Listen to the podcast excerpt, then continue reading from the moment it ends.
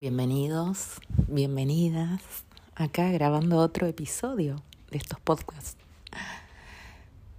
Este fui eh, guiada, creo que, a realizarlo, porque quiero tratar eh, por el tema del llamado, ¿no? ¿Cómo, o cómo te sentís que te lleva a tomar ciertas decisiones, ¿no? Cómo uno se siente cuando tiene que tomar ciertas decisiones. Hay internamente, yo ya les he dicho en otros episodios, de que me considero una persona muy intuitiva y hoy en día con más razón, digamos como que ya ni lo dudo, digamos, ni mi mente ni aporta porque sabe que no no le doy bolilla y simplemente me dejo guiar por lo que siento. Pero siempre yo me guié, a pesar de no tener esta información, ¿no? Como se diría con el diario del lunes, siempre me guié por algo mayor, por algo que me fue diciendo por acá. Bueno, porque en el momento en el que yo estuve en crisis, eh, yo me preguntaba por qué elegí el camino que elegí. Y no encontraba, no encontraba el para qué, no lo encontraba. Digo, pero nada fue casualidad en mi vida. Cuando empiezo, digamos, indago, nada fue casualidad. Yo estaba destinada a hacer el camino que hice y ahora estoy destinada a hacer otro, totalmente distinto, y estoy destinada a hacerlo porque tengo fe desde mi certeza. Y esa fe en la vida, ¿no? Pero es, es loco porque yo a veces evalúo y digo y pienso, yo cuando iba a ingresar en la Armada, voy y rindo en, para la escuela de oficiales, me acuerdo rendí ahí en Buenos Aires, en Salta 456, en Capital, fui a rendir y cuando fui a buscar si había entrado o no los resultados, me habían dicho que no, que no había ingresado. Yo ese año estaba terminando la secundaria quinto año. Yo en cuarto ya había averiguado para ingresar.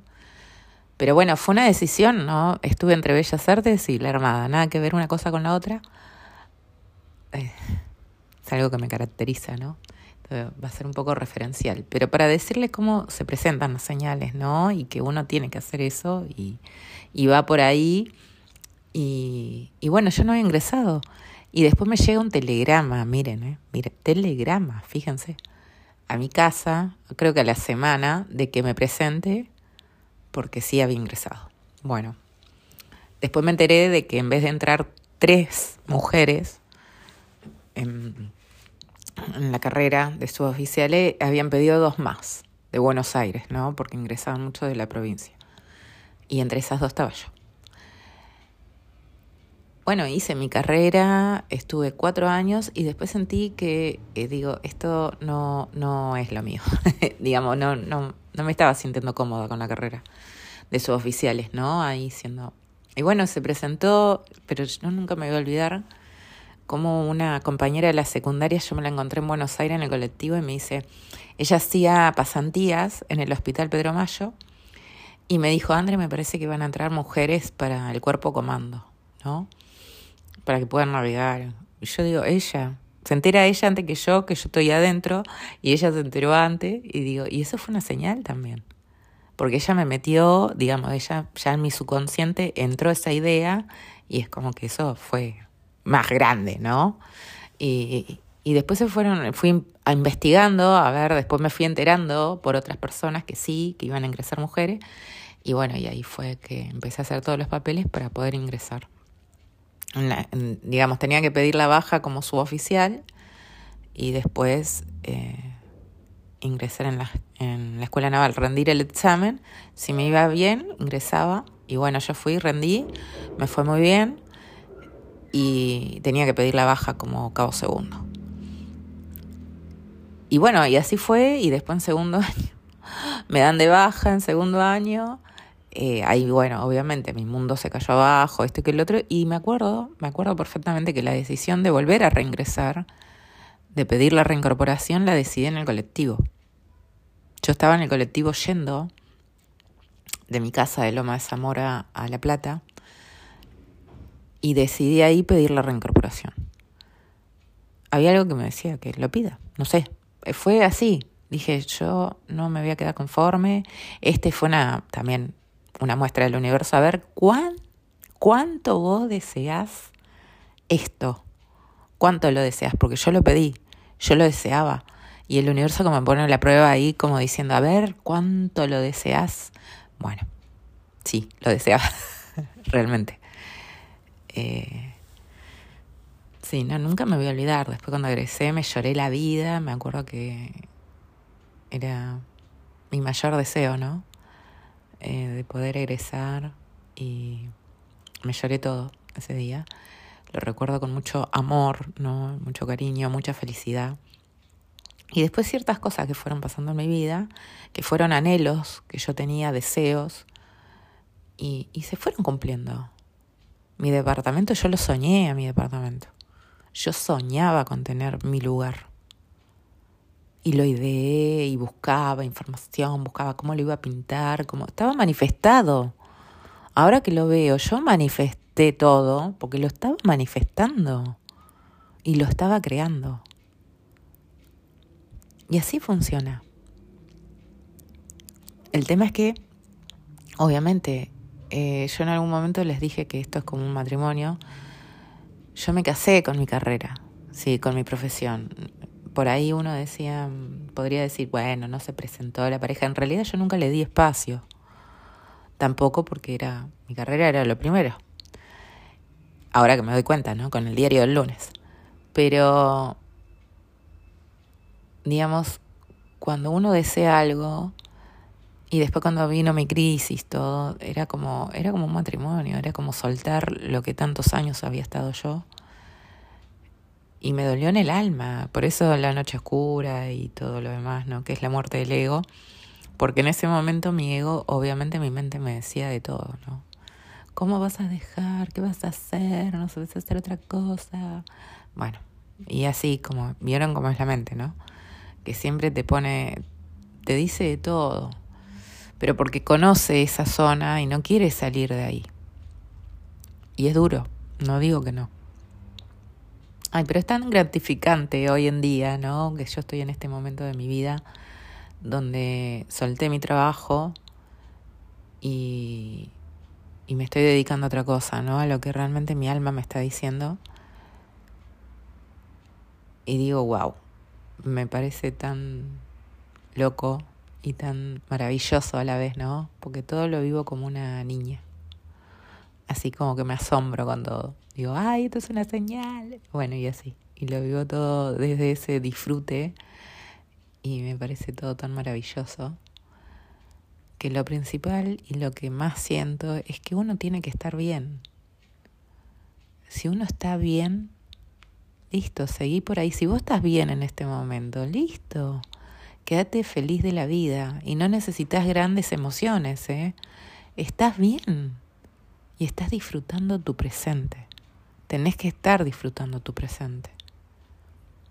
Y no, no porque en este momento estés en paz y estés tranquilo, empieces a pensar, ah, tendría que hacer esto, y ya empezás a, te volvés al viejo estado, ¿no? a, lo que era lo anterior y ya estás creando otra cosa totalmente distinta. Entonces, disfruta este momento, disfrútalo, seguí disfrutándolo, disfruta tu día a día y eso se va llenando y eso te va trayendo, el universo te va trayendo más de esa sensación, más de esa emoción que vos sentís. Es maravilloso cómo funciona esto. Y, y a mí me, tanta paz, ¿no? Pero yo evalúo y miro cómo manifesté mi vida sin tener todos estos conocimientos. Eh, saber es poder, sin tener todo, todas estas leyes universales y, y haber leído estos libros, ¿no? Que me, me abrieron la mente enormemente y ver que hay otra manera de vivir la vida y que se puede vivir desde el disfrute y desde que sea fácil y no desde el esfuerzo y el sacrificio. Esas palabras que no. Se puede vivir de otra manera. Que me pueden decir, pueden decir, ah, pero vos no tenés hijos, sí, bueno, es mi realidad. Es lo que yo creé y yo me hago responsable de esta realidad. Lo que yo estoy viviendo hoy en día, lo creé yo. Porque hace cuatro años yo estaba en otro momento de mi vida donde estaba muy mal y también lo había creado. Pero lo creé para poder salir, para renacer como el ave fénix, se, se diría, ¿no? Yo creé ese momento. Y este momento en el que estoy ahora también lo creé yo, porque lo deseé. Y desde el fondo de mi corazón deseé la paz y la tranquilidad. Y esto, este conocimiento y esta forma de ver la vida me llevó a eso. Y me hace bien. ¿Por qué voy a elegir otra cosa? Lo llevo a la reflexión por ahí, ¿no? De que evalúan su vida. Si ustedes están bien, maravilloso. Maravilloso. Disfrútenlo y cada día sean una mejor versión de ustedes. Cada día descúbranse más. Y si no te sentís bien en algún área, fíjate qué creencia hay ahí metida. ¿Qué te inculcaron? ¿Qué fue lo que, cómo te criaron, no? Porque uno viene de sus padres. ¿Qué se te metió en la cabeza? que vos crees que es así. Son puras creencias, somos ilimitados y podemos crear realmente. Yo creo que en algún momento, que yo no sé si lo voy a llegar a ver, pero uno va a manifestar así instantáneamente. Vas a pensar algo y ya va a estar manifestado, una cosa así. Eso creo yo, ¿no? Y yo sé que lo que yo creo, lo creo. Entonces, me fijo mucho qué información entra en mi cabeza, me observo un montón, veo qué personas se me acercan, qué, qué me están mostrando todas esas personas, ¿no? Eh, hoy en día mis mayores espejos son mis padres, que los tengo acá, entonces, entonces me voy observando mucho.